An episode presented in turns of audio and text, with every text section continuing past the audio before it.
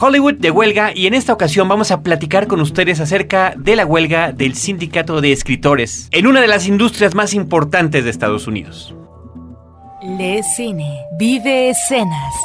La mejor apreciación de la pantalla grande en Cinemanet. Carlos del Río y Roberto Ortiz al micrófono. Bienvenidos.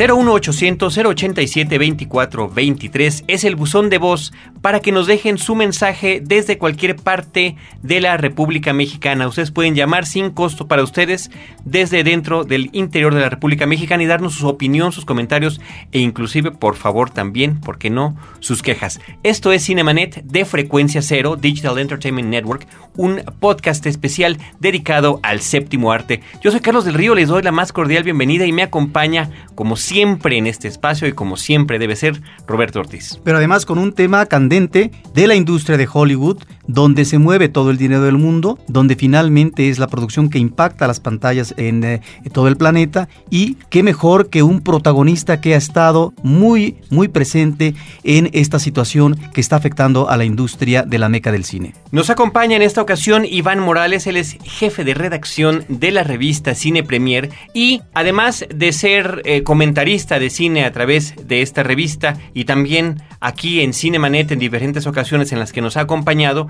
ha observado muy de cerca el fenómeno, tan cerca que inclusive en la última visita que hizo a Los Ángeles se acercó a donde se estaba llevando el movimiento este que es, como dicen, en las calles, ¿no? Sí, bueno, hola a los dos primero. Y este, sí, fui a, a Los Ángeles, tuvimos un viaje y me, me di una vuelta como por los estudios donde se están pues demostrando todos los, los escritores de, de Hollywood ahorita donde están haciendo sus, sus, manifestaciones públicas. Sí, que no, no vayamos a como mi papá que me decía, oye, pero ten cuidado allá donde vayas a meter. No son las huelgas de aquí, no, no, es un montón de gente gritando a lo loco y haciendo despapalles. Es bastante ordenado y bastante pues, civil, de hecho. Sí, pero de repente hasta parece un poquito uh, falso, ¿no? Porque sus carteles están perfectamente bien impresos, sí, pues. todo ordenado, vaya, producción en serie inclusive. Sí, para las demandas que tienen, claro, ¿no? Sí. No se ve este, esta situación que a veces es como de manifestación espontánea o popular, no, todo está perfectamente bien ordenado. Sí, de hecho ese es uno de los, de los puntos que yo quería tocar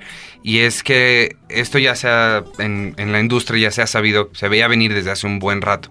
Para darles un poquito el antecedente de, de por qué nadie está escribiendo ahorita en, en, Hollywood. En 1988, el gremio de, de, los escritores se juntó con el gremio de los productores.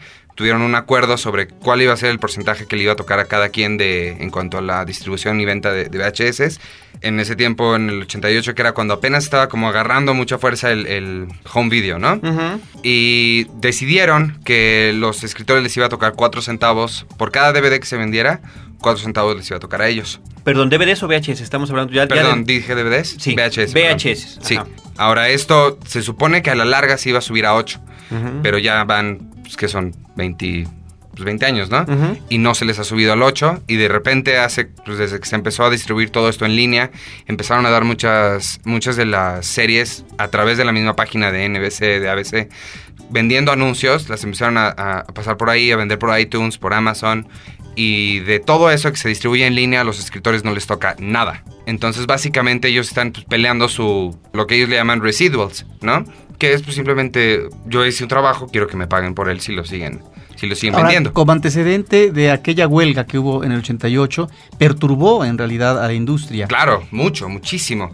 Muchas eh, series que jamás se recuperaron. Series como por ejemplo Moonlighting, uh -huh. la de Sybil Shepard y Bruce Willis, fue cancelada después de eso, porque los escritores se van, los productores como que en crisis se ponen a escribir y pues evidentemente hacen un mal trabajo y la serie perdió todos sus todo su rating, toda la gente. Y eso está pasando ahorita. Ahorita ya todavía tienen series como Desperate Housewives o, o Grey's Anatomy.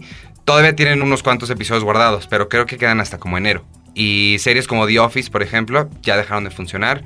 Y evidentemente todos los que son diarios, como David Letterman, Jay Leno, ya no tienen nada. Están en puros Repeticiones. Repeticiones. Pues bueno, la cuestión y creo que es muy interesante porque es una situación que está afectando no nada más, este programa es de cine, como lo hemos, eh, vaya, el propio nombre lo dice, ¿no? Pero en este momento los escritores que trabajan en cine, hay unos que también trabajan en televisión y es un fenómeno que está afectando ambas industrias casi simultáneamente. Sucede también en un momento en el que las series de televisión en los últimos años han cobrado una presencia importantísima a propósito de la forma en la que se están llevando a cabo. ¿Cómo? De entrada, la cuestión de la fotografía y de la producción que tienen toques cinematográficos, pero también de la profundidad de las historias, Eso. de la continuidad que hay entre ellas.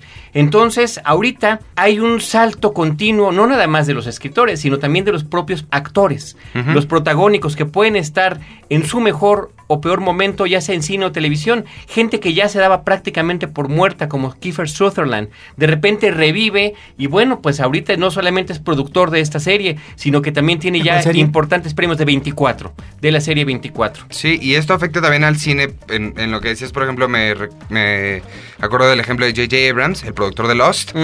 Él está por dirigir la nueva de Star Trek. Todos los estrenos del, del 2008 ya están. Eso no hay que preocuparnos. Excepto, claro, Harry Potter, por ejemplo, no está escrito. Para el 2009, sin embargo, viene G.I. Joe, viene Star Trek, viene Transformers y ninguna de esas tiene guion. O sea, no tienen un guion.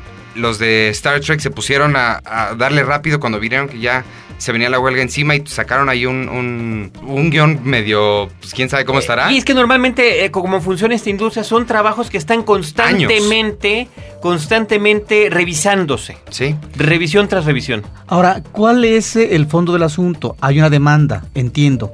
Tú hablabas de un porcentaje de centavos Sí. a propósito de lo que va a ser la ganancia en términos de la distribución y exhibición, no solamente en pantalla grande, sino entiendo en otros eh, formatos. ¿Cómo es esta demanda y cómo es que se reparte lo que podría ser, no sé si diríamos el dólar en taquilla, en función de lo que corresponde al productor, al distribuidor, al exhibidor, a los escritores, a los actores, etcétera. ¿Cómo eh, se mueve este eh, porcentaje en términos de las ganancias a los eh, diferentes pilares de la industria? Los porcentajes exactos de cuánto le toca a cada quien no lo sé, pero sí sé que igual que aquí los que más tienen son los exhibidores y luego los productores allá. A diferencia de aquí, que los productores se los- llevan los que menos. realmente una parte mínima. Sí, y de ahí, o sea, eso es de la taquilla de cuando se estrena. De eso sí están, de eso no están peleando nada. De lo que están peleando es de lo que dice, lo que le llaman New Media, toda la distribución en internet y toda la distribución en DVD. Porque de DVD les tocan, te digo, cuatro centavos que no, no es nada. Y de en línea no les toca absolutamente nada. Y como todos, digo, podemos adivinar, en unos cinco años ya no va a existir un disco, ¿no? Es Todo va a ser en línea. Estamos ahorita en un proceso evolutivo de la forma en la que estamos apreciando y cómo se está distribuyendo mediáticamente los contenidos en audio y en video. Nada más, tomemos estos ejemplos, ¿no? iTunes, esta tienda de Apple, que es además la primera que empieza a vender Sí. películas en línea, ¿no? Tuvo que cambiar su formato porque empiezan siendo una tienda de música. De hecho, se llamaba iTunes Music.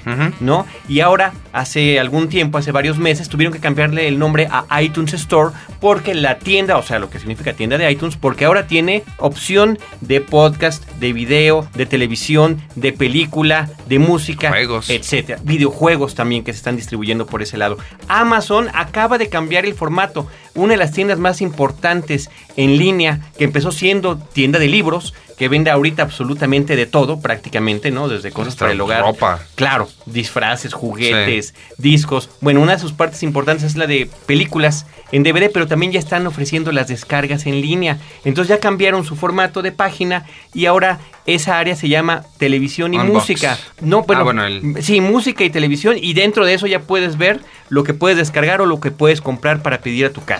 Sí. Perdón, televisión y cine. Televisión y cine. Y aparte la cuestión de música, ¿no? Está también eh, el fenómeno del tivo, que además ya está empezando a entrar a México. Eh, que no nada más puedes tú a través del tivo grabar los programas que están en tu, dependiendo del sistema de televisión de paga o no que tengas, sino que también te ofrecen la posibilidad de que ya ahí, a través de este aparato que se intercomunica a través de internet, puedas escoger qué películas quieres descargar. O incluso aquí en México, por dar un ejemplo, Cablevisión también tiene ya servicios similares. Sí. Y nada de eso estaba considerado No. para la gente que está trabajando en este proceso creativo. Y ese ¿no? es precisamente el problema. Y luego también una, una crítica muy grande que, que han tenido los, todos los escritores es que les dicen, ay, pero es que ustedes te hacen millones, ¿por qué dejan de trabajar o por qué pelean unos con centavos? Pero esto, o sea, la gente que más vemos por, pues, por lógica es gente como, aquí estoy viendo una foto de Tina Fey o J.J. Abrams de Lost o los de Grey's Anatomy, porque son las celebridades.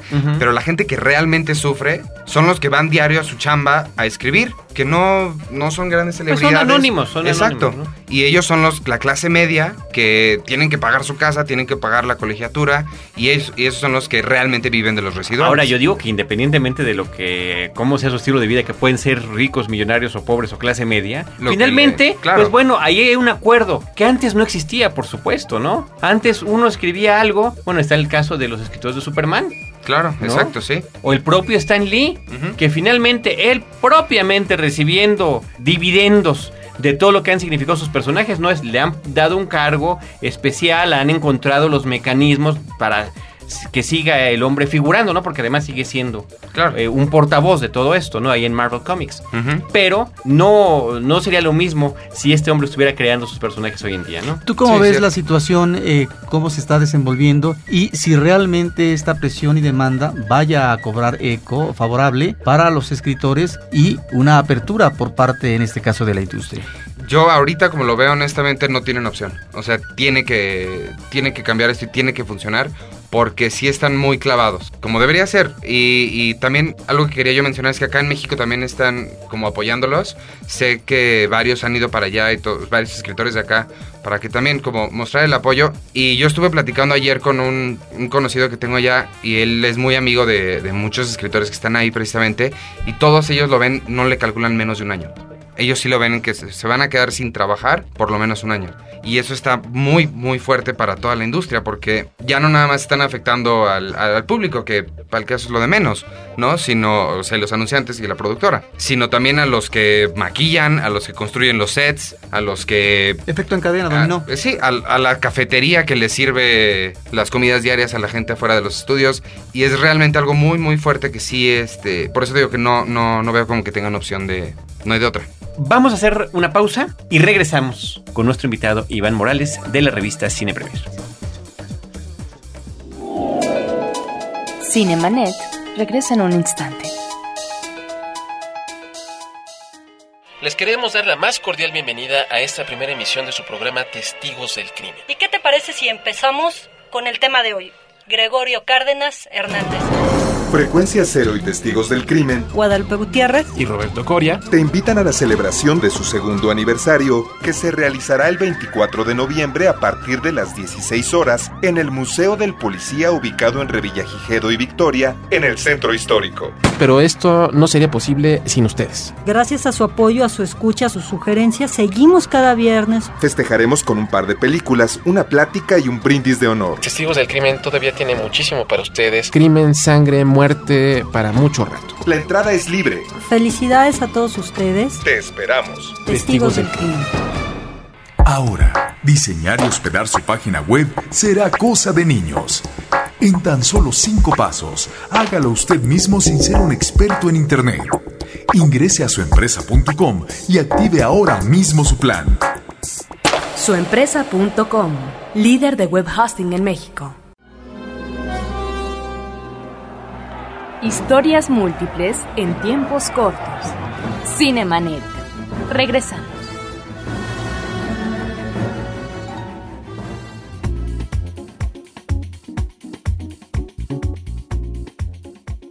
Seguimos y continuamos platicando con Iván Morales. Y, y ahí el ambiente, ¿cómo lo percibiste? Porque en cada estudio está su manifestación en particular, ¿no? Claro, eh, nadie habla de otra cosa. Nadie habla de otra cosa y todo el mundo ves en las calles con pins, con playeras, con mucho apoyo se le está dando a los escritores. Y eso es algo padre, como que todos los fans de las series o de las películas o de, de- de la gente en particular, nadie está reclamando, ay, es que ya no voy a poder ver mi serie. Nadie. Sino están todos yéndose mucho con ellos. Hasta la gente de series nuevas como Bionic Woman, que son las que en más problemas están porque tienen menos, tienen menos fans. Sí. Tienen... Esa no me preocupa, ya vi un capítulo y qué cosa tan más espeluznante. A esos escritores de... de- para ti, Carlos, para ti.